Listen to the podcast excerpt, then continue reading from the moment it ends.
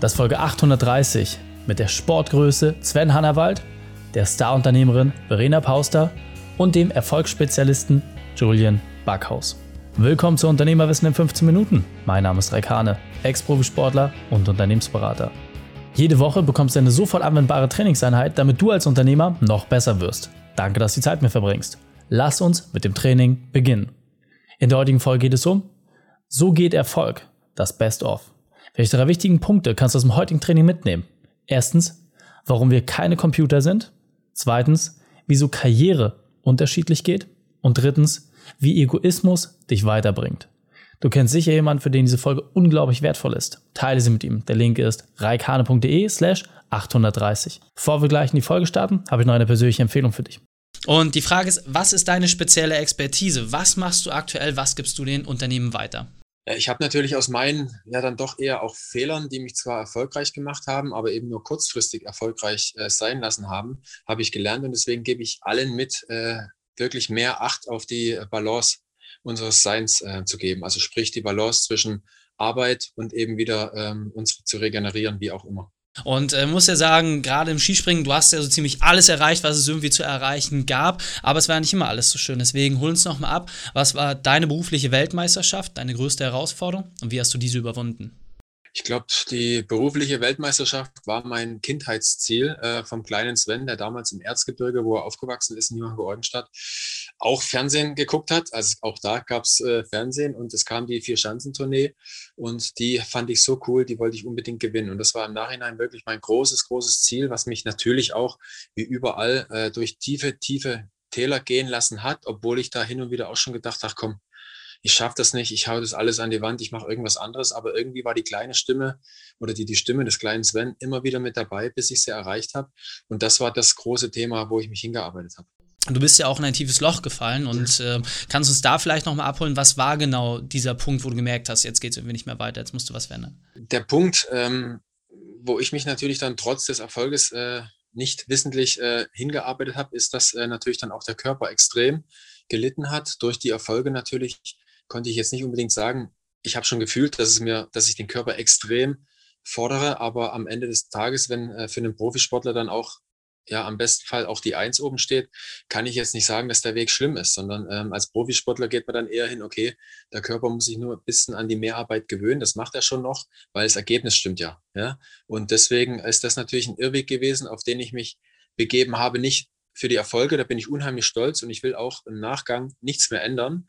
Aber das Problem ist, dass ich gewisse Dinge über meinen Körper nicht gewusst habe und deswegen gewisse Dinge auch ab dem Zeitpunkt, wo ich mein großes Ziel äh, erreicht hatte mit der Tournee, ähm, dann einsehen musste, dass der Körper so viel gegeben hat, dass er eben nicht mehr vorwärts kommt. Und ich Skispringen leider, meine große Liebe, äh, gehen lassen musste. Das heißt, als Sportler wissen wir, Regeneration ist wichtig, aber im Unternehmertum leben wir es nicht.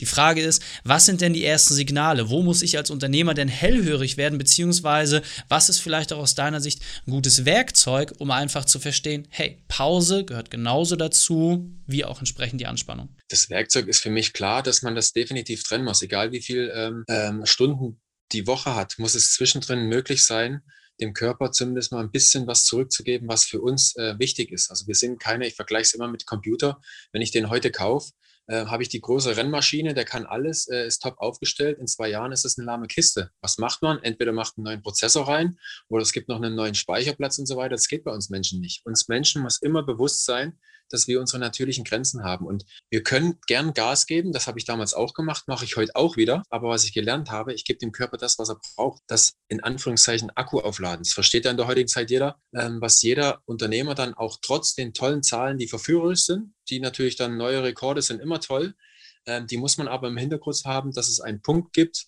da geht es nicht mehr zurück. Und dann sind die Zahlen schön und gut gewesen. Für diese Firma XY ist dann das Thema durch. Weil der Punkt, wo wir uns immer zusammenreißen müssen, wo wir merken, oh, wenn ich jetzt zwei Wochen in Urlaub fliege, wenn ich zurückkomme, wie es bei mir damals war, fühle ich mich, als ob ich gerade hinfliegen würde. Und, aber es sind schon zwei Wochen vorbei. Also sprich, die Regenerationszeit für meinen Körper wird immer länger. Ähm, ich kann nicht abschalten. Ich kann jetzt nicht mich zum Beispiel in einen Raum setzen und einfach mal die Ruhe genießen.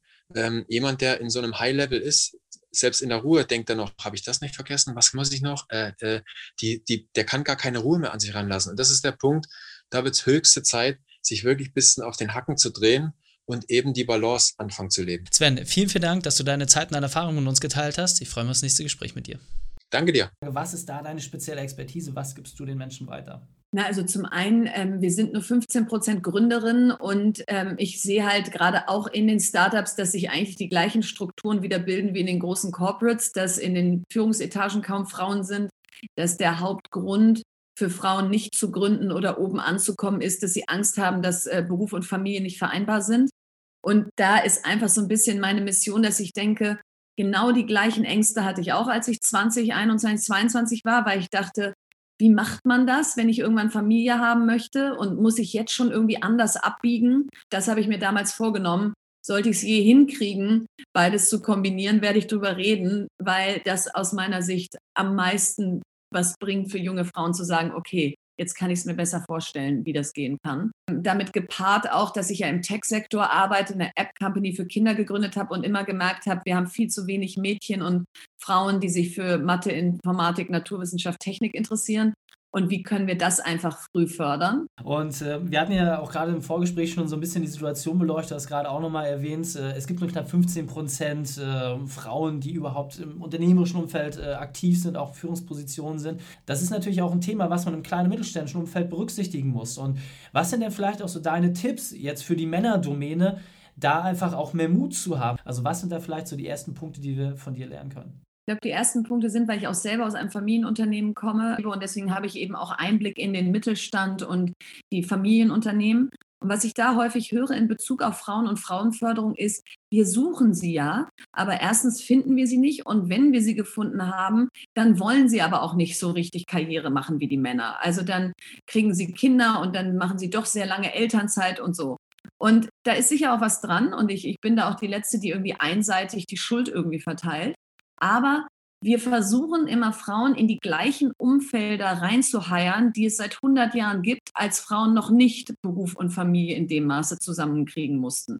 Und wundern uns dann, warum eine 40-Stunden-Woche oder ein sehr unflexibles Arbeiten, sprich äh, ganz klare Kernarbeitszeiten oder keine Möglichkeit zum Homeoffice ähm, oder keine Möglichkeit zum Jobsharing, was nicht Teilzeit ist, sondern in Führung sozusagen sich einen Job zu teilen, damit man diese Flexibilität hat, dass diese Maßnahmen viel zu wenig gezo ge gezogen oder angeboten werden. Ich war neulich zum Beispiel hier beim Kulturhaus Kaufhaus Dussmann in Berlin und da habe ich die Marketingchefin getroffen und dann meinte sie, ja, nächste Woche, da schreibt dir meine Kollegin, die ist auch Marketingchefin, wir teilen uns den Job. Dann dachte ich so, es geht und es beeindruckt einen so, wenn man das in freier Wildbahn sozusagen erlebt, weil man einfach feststellt, okay, die hat jetzt eine 30-Stunden-Woche, die ist Chefin und trotzdem kriegt sie das mit den Kindern gut hin. Und diese Modelle müssen einfach noch viel mehr angeboten werden von Unternehmen. Ich glaube, dann kommen wir auch nach vorne. Was sind denn vielleicht so ein paar Punkte, wo man sagen kann, da sind Frauen einfach besser?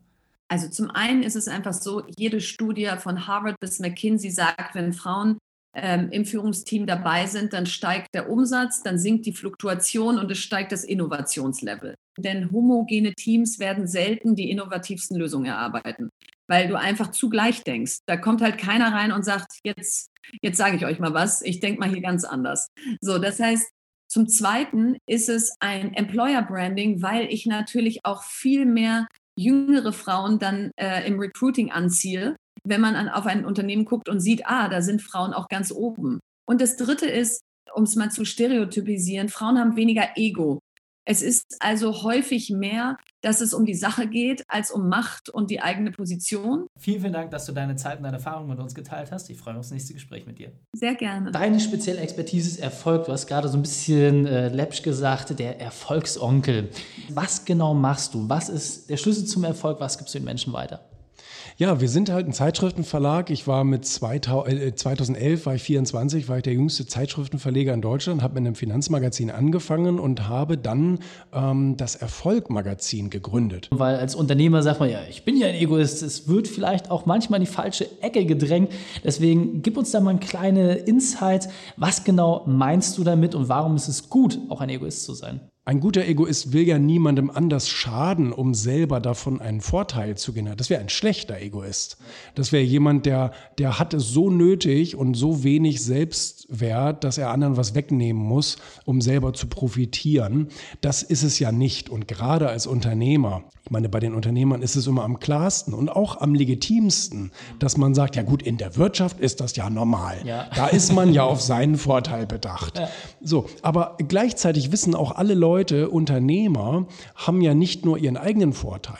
Ich meine, in allererster äh, Linie haben sie erstmal ihr eigenes Risiko. Das steht an erster Stelle, bevor der Vorteil irgendwann am Ende rauskommt. Aber erstmal kommt das Risiko, dann kommen die Mitarbeiter, die man anstellt und denen man Gehalt zahlt, die sich dadurch ein Leben leisten können, die Lohnsteuern, die wir für die abführen, die Kranken- und, und Rentenversicherungen und so weiter, die wir für sie abführen. Dann zahlen wir die Mehrwertsteuern, dann zahlen wir die Gewerbesteuern für den Landkreis, in dem wir arbeiten und so weiter und so fort. Ne? Also wir tun natürlich sehr viel, kaufen Rohstoffe und so. Ähm, wir tun natürlich sehr, sehr viel, dass die Gesellschaft irgendwie auch funktioniert und dass für alle eine Wertschöpfung dabei herauskommt. Ne? Und letztendlich ist es dann ja aber auch gerechtfertigt, wenn der Unternehmer für sich nachher einen großen, fetten Erfolg dabei übrig behält. Ne? Also ich habe immer nach meinem Vorteil gesucht und gemerkt, dass es anderen überhaupt nicht schadet. Ganz im Gegenteil. Es haben immer viele profitiert davon, wenn ich die in ein Projekt mit einbezogen habe, wenn ich bei denen was gekauft habe oder wie auch immer. Also Egoismus habe ich für mich als etwas Gutes be, be, er, erkannt und habe irgendwann in einer SWR-Talkshow gesessen. Die haben mich nämlich zu diesem Thema eingeladen als Bad Guy, ähm, als derjenige, der den Egoismus in dieser großen Runde verteidigt und alle anderen waren gegen mich. So, und da habe ich aber gemerkt, in was im schlechten Licht äh, diese Eigenschaft steht. Und da habe ich aber auch gleichzeitig gemerkt, das ist auch der Grund, warum so viele Menschen unglücklich sind und auch nicht erfolgreich sind, weil Fakt, die Masse ist nicht erfolgreich. Die Masse wird dir sagen, ich bin irgendwie unzufrieden mit meinem Einkommen, mit meiner familiären Situation, mit meinem Beruf, mit allem drum und dran. Und ähm, da habe ich dann gemerkt, es liegt einfach daran, dass die Leute sich um jeden Scheiß kümmern, außer um sich selbst. Und Dazu möchte ich mit dem Buch eben anregen. Das ist ja nicht nur für Unternehmer, ganz im Gegenteil. Es ist eigentlich für, für Menschen, für Privatmenschen, die sich über ihr Leben so ein bisschen Gedanken machen und schauen, wie kann ich eine bessere Beziehung zu anderen oder auch zu mir selbst haben, wie kann ich mehr Geld verdienen, wie kann ich fairer behandelt werden und so weiter, weil du musst es einfordern. Du musst eine Strategie verfolgen, die dir dabei hilft, deine Vorteile zu bekommen. Natürlich brauchst du dabei nicht andere vergessen. Das ist vollkommen legitim, aber die Reihenfolge ist wichtig. Erstmal an meinen Weg und dann schaue ich, wie ich andere einbeziehen kann. Was ist denn deiner Erfahrung nach das, was die Menschen am meisten abhält, ein guter Egoist zu sein? Andere Menschen. Das ist das Witzige dabei. Mhm. Wir sind so darauf konditioniert zu schauen, ähm, auf andere. Erstmal die anderen. Hat sich bei uns so eingeprägt, dass erstmal die anderen und dann wir. Ähm, aber diese Reihenfolge funktioniert nicht, weil es gibt mehr andere als wir. Vielen, vielen Dank für das tolle Gespräch. Ich freue mich auf die nächste Runde mit dir. Dankeschön. Wenn du jetzt sagst, hey, ich würde auch gern meine Arbeitszeit reduzieren und trotzdem meine Produktivität steigern, dann lass uns sprechen. Geh auf reikane.de slash print-report. Dort schicken wir dir unsere Methode einmal einen Print Report kostenfrei zu dir nach Hause. Also auf reikane.de slash print-report. Die Shownotes dieser Folge findest du unter reikane.de slash 830. Alle Links und Inhalte habe ich dort zum Nachlesen noch einmal aufbereitet. Danke, dass du die Zeit mit uns verbracht hast. Das Training ist jetzt vorbei. Jetzt liegt es an dir. Und damit viel Spaß bei der Umsetzung.